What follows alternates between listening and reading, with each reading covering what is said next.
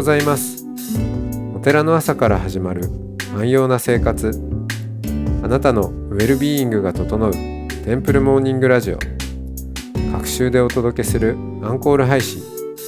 今週は佐賀県白石町。曹洞宗三福寺。宮島俊慶さんをゲストにお迎えした2020年のトークを再配信します。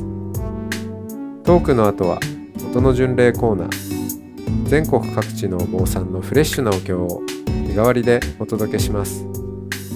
このラジオはノートマガジン松本商家の北条庵よりお送りします。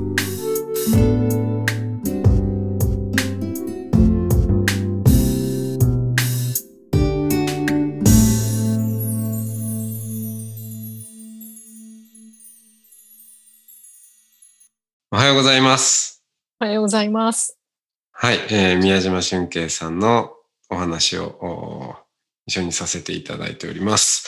えっ、と、あのーえ騒動に入って、まあ男性ばっかりの中に入っていったっていう、で、えーお話を伺ってて、で、え1年で降りてきて、いよいよ、まあお寺をやるということで、いやあのまあ私も随分いろんなお坊さん、曹洞宗のお坊さんとも、えー交流もさせていただきますけど、やっぱりあのカルチャーの中で女性住職やるっていうのは、本当大変だと思いますよね。まあ、まず、あ、そっか、あれだ、あの、修行道場でも、まず剃髪するわけですよね。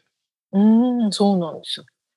うん啓発が実は一番しんどくて、あ何が嫌かだったかっていうと、お坊さんになること自体は、その自分で納得できればなれ、いいいな、やろうと思えたんですけど、そこに啓発が入ってきちゃったので、啓発しなきゃいけないのかっていうのが大問題でしたね。あ、うんあ。の、最後それ、啓発がなかったら、もっとこんなに悩まなかったと思います。しう、ん。曹洞宗で女性が増えない理由は啓発があるからですね。確実に思いますね。うん、確かに。うんそうですね。うんだから浄土真宗の女性の方が絶対お坊さんになりやすいなと思いましたね。ああ、間違いないですね。うんそこは大きいよな。まあ、大きいですよ。男で本も、当うん。いや、剃髪したくないっていう人も、まあ、いるとは思いますけど、ちょっとレベルが違いますよね。あもうだから、なんか私男だったら全然それ言わないと思うんですよ。剃髪と。そんな髪の毛ぐらいでって思うんですけど、うん。むしろ、まあ陸上部時点で沿ってそうですよね。うんなんかもう全然、もう早くなるならみたいな感じで、そんな髪の毛がなくて早くなれるんだな。そうですね。抵抗がないなら。抵抗が そうなんですよ。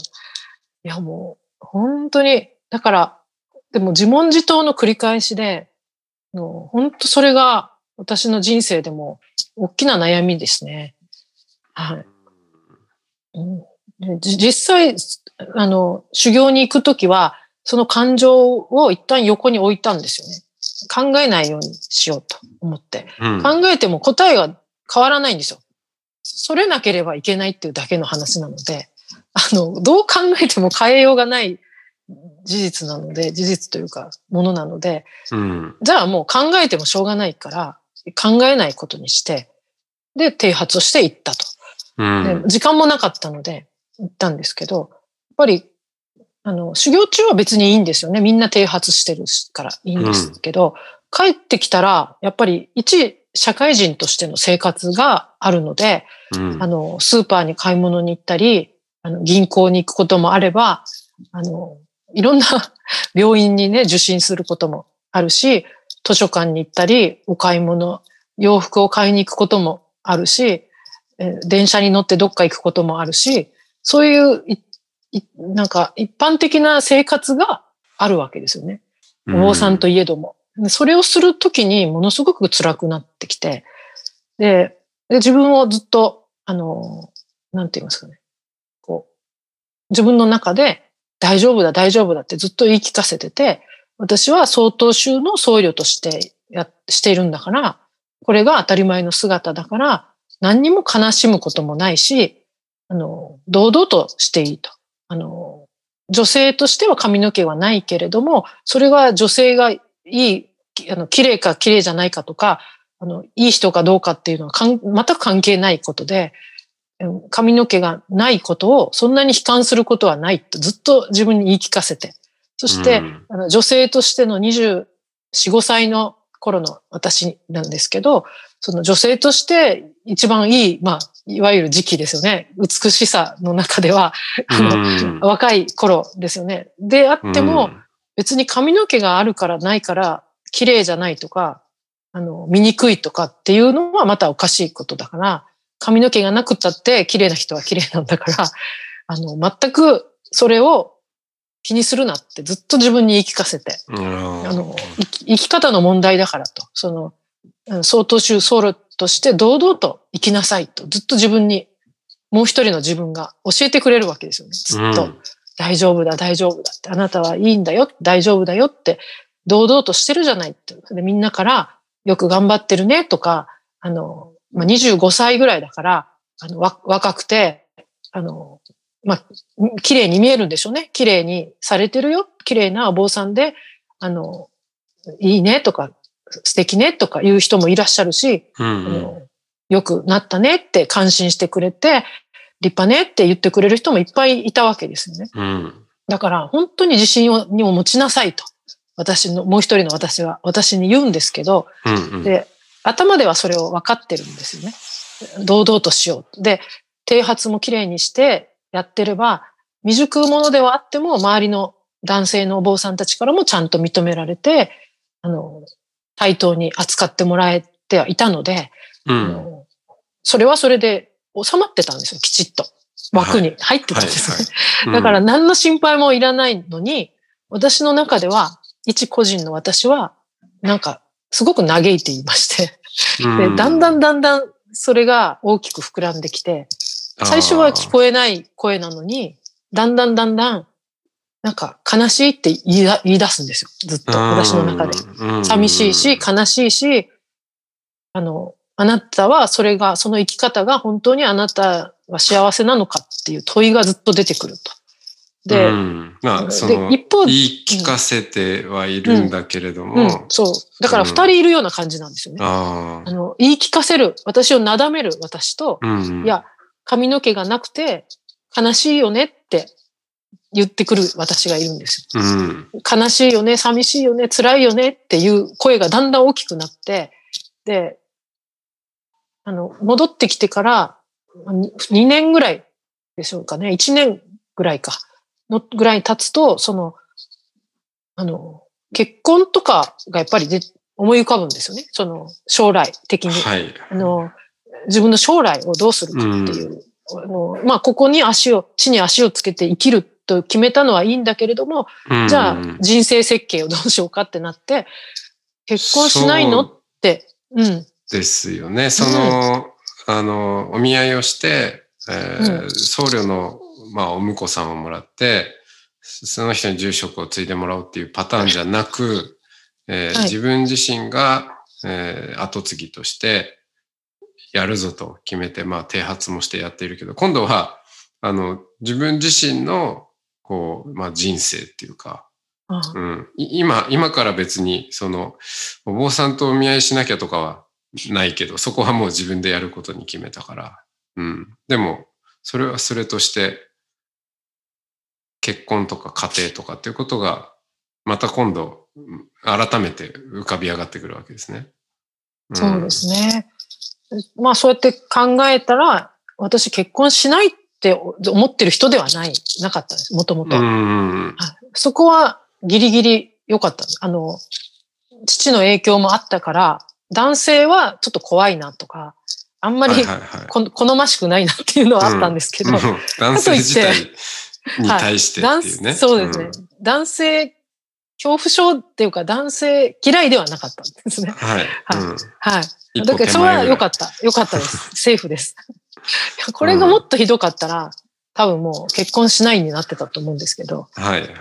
あのでもそこまではななかった。だおだうん父の愛情もちゃんと受けてたんですよね、一人っ子で。うんうん父も愛情は深かったので、大事に育ててはくれてたから、父が本当に嫌いなわけではなかったんですね。だから、うんその、結婚はしたいと思って、で、そういう気持ちもあったし、うんそしたら髪の毛がなくて、どうやって結婚相手を見つけるのと。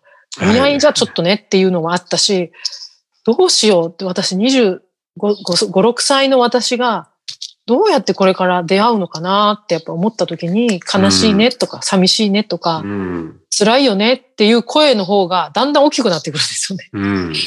で、で、人の美しさは、その手、髪がお坊さんだからないわわけで、そこで美しさは測れないんだから、堂々として明るく生きることが大事よと、こっちの人は言うんですよ。うん。うんそうだそうだと。だから堂々としていようと思って、人前では堂々としているんだけど、でも家に帰って一人の時間になると、その、辛いよねっていう声がすごい出てきちゃって、もうだんだん、んその声が対等になってくるんですよね。対等になってものすごいきつかったんですよ。で、もう、こっちが出てきたり、こっちが出てきたりするから、もう精神的にもうフラフラになっちゃうんですね。で、気づいたら母が、もうあなたやばいっていうことになって、ずっと母に相談はもちろんしてて、母あ。はうん本当にいいパートナーで、うんえっ、と、ものすごく人の話を聞ける優しい人で、ど努力家だし苦労人なので、何でも話せるんですね。うんだから、本当にいいカウンセリング能力もすごく高いし、あの、傾聴力もすごく高い人なので、あの、本当立派な方です。だから、私の悩みとか考えをいつもちゃんと話をしてたんですよね。何でも。うんはい。だから、すごいいいパートナーだった。うんななんですね。だから、ずっと話をしてって、聞いてくれてて、いろんなアイデアを出し合って、そうですね。まあ今でもそういう関係でやってらっしゃいますもねそうんね。うんはい、そうなんですよ。で、その母が、もう、なんかドクターストップ状態で、もうあなたはやばい、かなりやばいと。もううつ状態に入りかけてるから、もう、あの、髪の毛を伸ばそうっていうことを最後の一押しをしてくれて、うん。で、それまでもずっと髪の毛を伸ばし、伸ばそうか、いや、やっぱりやめよう。伸ばそうか、やめようの繰り返しで、うん。もう泣きながら話してたんですね、ずっと母と。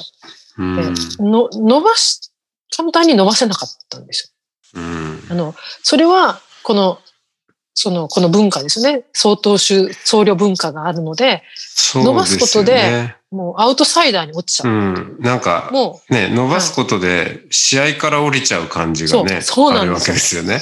は、うんもうリングに乗せてもらえないみたいな。うん。もう対等に話ができないみたいな。うん。もう認められない状態になっちゃうんですよね。そのね王道を走れないっていう。うん。ましてや、アスリート、そう。だから、試合から降りるっていうのは、すっごいね悔しいんですよ。うん。で、それにすごい戦ってきたんですよ。ずっと戦ってきて、こっちの方が、そう、試合から降りるのかっていうわけですよ。で、降りるなって。で、ここまで頑張ってきたんだから、降りたらもったいないぞってすごいやっぱ葉っぱかけるんですよね。うん。でもこっちの私はもう、もう限界、限界が来てるって。であもうすっごいそのせめぎ合いで、で、自分が女性じゃないことを考えようってずっと、こう、思ってたんですよ。女性って執着するからダメなんだと。あの、仏教でも執着を離れろってーいうのが、あその女性を捨て捨てるっていうか、その、い変な意味じゃなくて、ー。女性だって思うからいけないことであって、はい。まあ一人間だと思えばうんうん。いいんだから、だからもう本当あらゆるその乗り越える方法をはい。ずっと模索してきたんですよ。うん。もうもうなんていうか、瞑想状態ですよね。ずっとその瞑想状態で、このうん試作の旅をずっと続けてきて、2年間ずっと続けてきて、答えはどこにあるんだってずっと探してきたけど、もうこっちの人がもう限界だって言い始めて、もうだんだんこう、精神的に持たなくなってた体力がですね。うんだから母がストップをかけて、もう試合から一旦降りましょうみたいなうんことを言ってくれたんですよね。で、試合に出るのはまた出れるんじゃないかと。うんうん。低発はまたできるから、そうだそうだ一。回、一回伸ばそうかって、もういい、いいコーチですよね。はい一回休もうかみたいな形で、もう私をそういうふうに引っ張ってくれたんですよ。そうだから陸上時代の、だその大学生の時期っていうか、うん。うん、ちょっと、ちょっそうそうとこう、見つめ直す時期そうですね。が、うん。まはいあお坊さんになってからやっぱり、まずもうがむしゃらに、とりあえず試合に出ようってやってきたところでの、そうですねはいうん、やっぱ転転機が来たわけですね、そこで。はい。うんその決断をするのはすごくきつかったわけですよね。その大きなレースをやめるっていうようなものでね。うん。やっぱり今まで培ってきたのを捨てるのかっていうね、もう本当に運命の差があるんですよね、見られ方が。だから、うん。お檀家さんからも認められなくなったらどうしよう。やっぱ女だったからねとか、その、やっぱり女だからとか、あの、まあ、そういうふうに見られるのがすごく嫌で、ででもとにかく、あもうやばいから、もう危ないから、あの本当に鬱になったら、うん。また立ち直るのに時間がかかるものだと。うんだからな、なる前にやっぱり早くそれを回避した方がいいはいっていうことで、それで、その、伸ばしたんですよね。うんそれが2年かかったんですね。だから、あの、周りのお坊さんたちからは、なんで伸ばすんだっていうふうに、今度責められたんですよ。うん。わかんないわけですよ、男性からすると。はい。あの、うん。なんであんなに頑張ってやってたのに、みたいなことですね。うん。なんか伸びてきてないって。うん。はい、もうそろそろき反らなきゃとか言って 軽くまあ言われるわけですよ。伸びたよねとか言って、なんか伸びすぎだよねとか言われて、うん、あ、そうですねってあの言ってたんですよね。それででももう、でもそういうのを話す余裕もなく、話してもわかんないだろうなっていうのもあって、うん。あの、あまり話す人もいなく、いおらずですね、もう伸ばしたんですよね。そしたらやっぱり、それそれって言われたりも、圧力かけてくる人もいるいたし、逆にそういうことも言わない人もいました。あの、女性だから大変だよねっていう人もやっぱりいましたし、こう、温かく、私がどうどうしようが、あまりそういうのにこだわらない。お坊さんもいもちろんいますし、うんうんあのいろんな人、タイプがまあいるんですけど、まあ伸ばしたことで、やっぱりおお説教に呼ばれる数が激減しまして。あ あ、そうなんだ。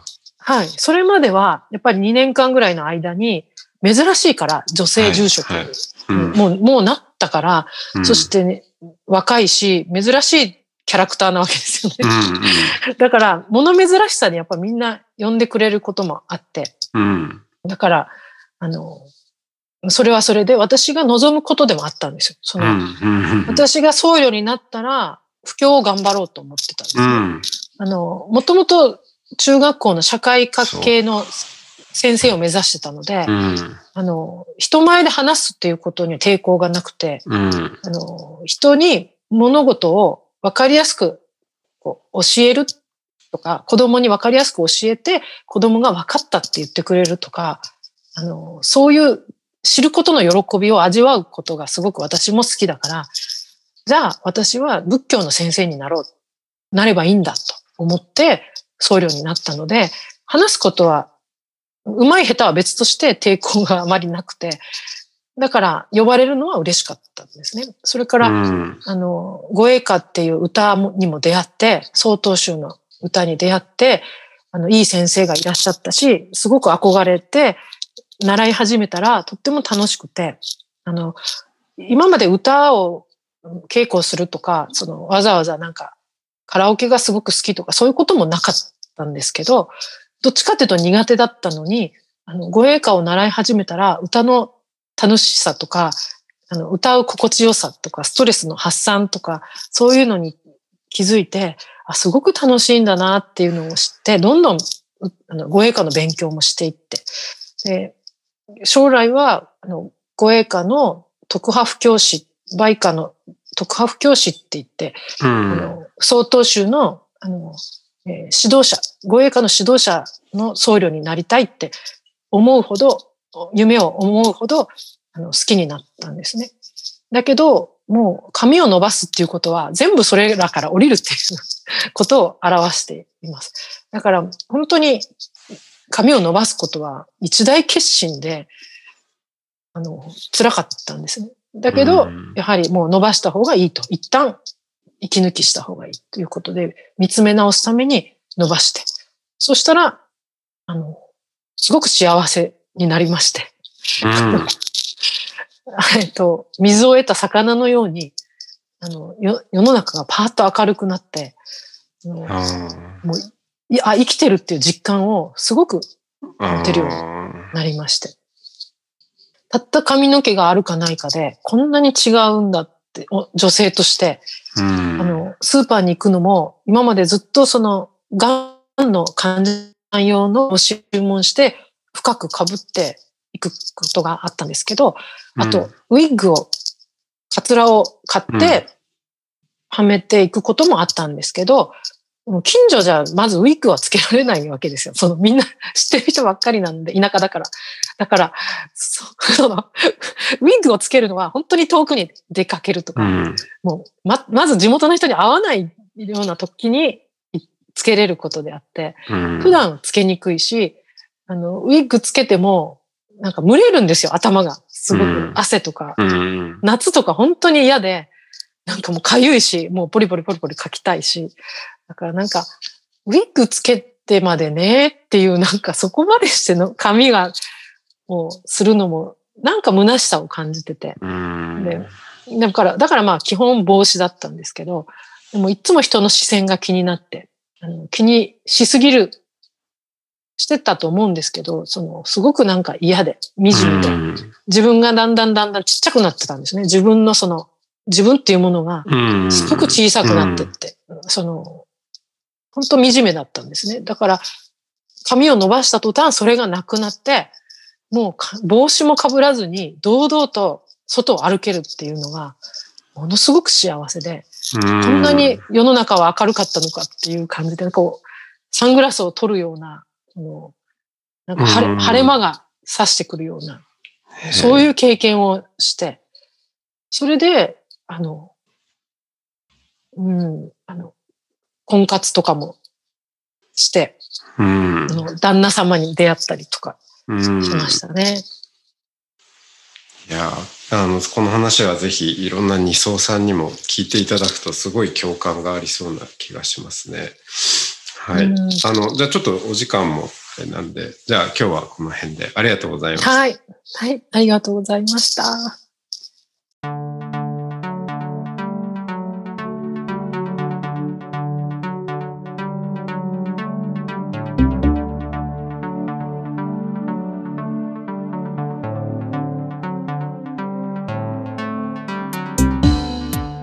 いつもテンプルモーニングラジオを応援してくださりありがとうございます番組を継続支援してくださる TMR サポーターを募集しています詳しくはテンプルモーニングラジオ公式ホームページ radio.templemorning.com ドネーションのページをご覧ください。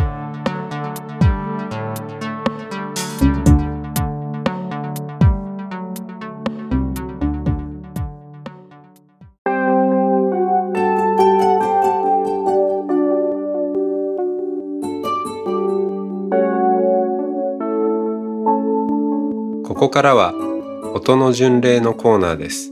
全国各地のお坊さんのフレッシュなお経を日替わりでお届けします。登場するお経やお坊さんに関する情報はノートマガジン音の巡礼をご覧ください。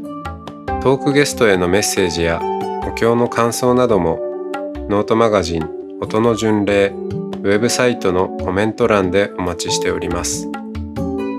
それでは今朝も音の巡礼へいってらっしゃい。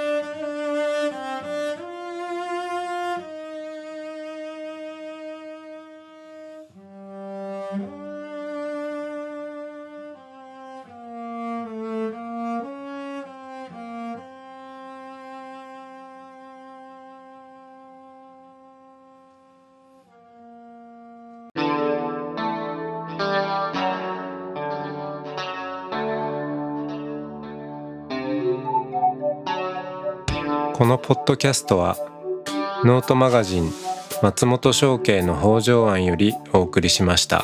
お経コーナーはノートマガジン音の巡礼のご協力でした。ゲストへのメッセージや番組の感想などはそれぞれのノートのコメント欄にてお待ちしております。それではまたテンプルモーニングラジオでお会いしましょう。